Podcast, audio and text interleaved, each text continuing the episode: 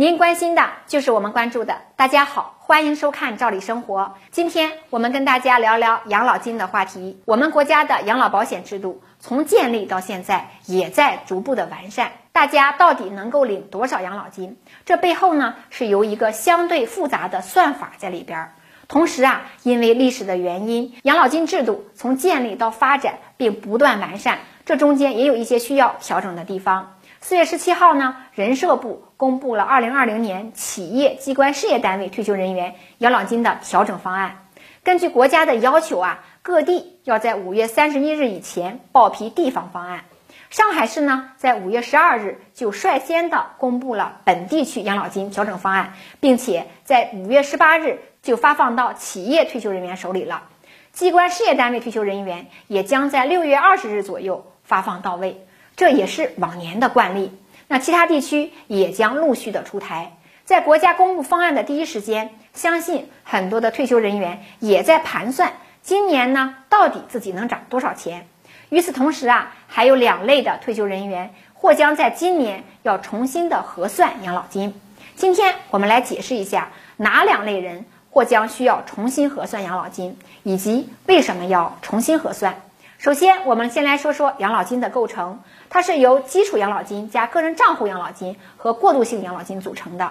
而大家都知道啊，影响基础养老金和过渡性养老金多少的一个重要因素呢，就是社平工资。我们的社平工资啊，可不是每年都一个数字，它肯定是动态的。一般呢，社平工资都会在五六月份呢公布出来。对于很多的退休人员来讲，随着社平工资的调整。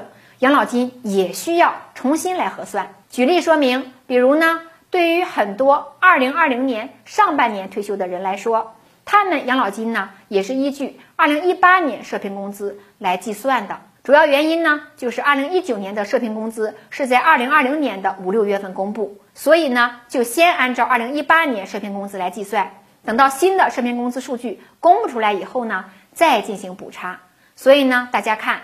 按照这个规律，一般上半年退休的人需要补差的概率就更大了。当然，各地的规定不一样，落实的时间也不一样，但是啊，基本上都是要按照这个思路来操作的。除了退休时按照前年社平工资计算的一类退休人员，还有一类的退休人员也或将迎来养老金的重新核算。这部分人啊比较特殊，就是事业单位的中人。不少人可能对这个词儿还比较陌生，中人是怎么回事呢？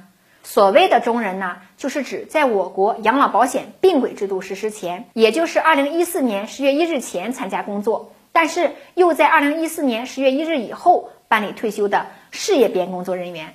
当时啊，有个说法叫做“新人新办法，老人老办法”，这部分人呢就被称之为中人。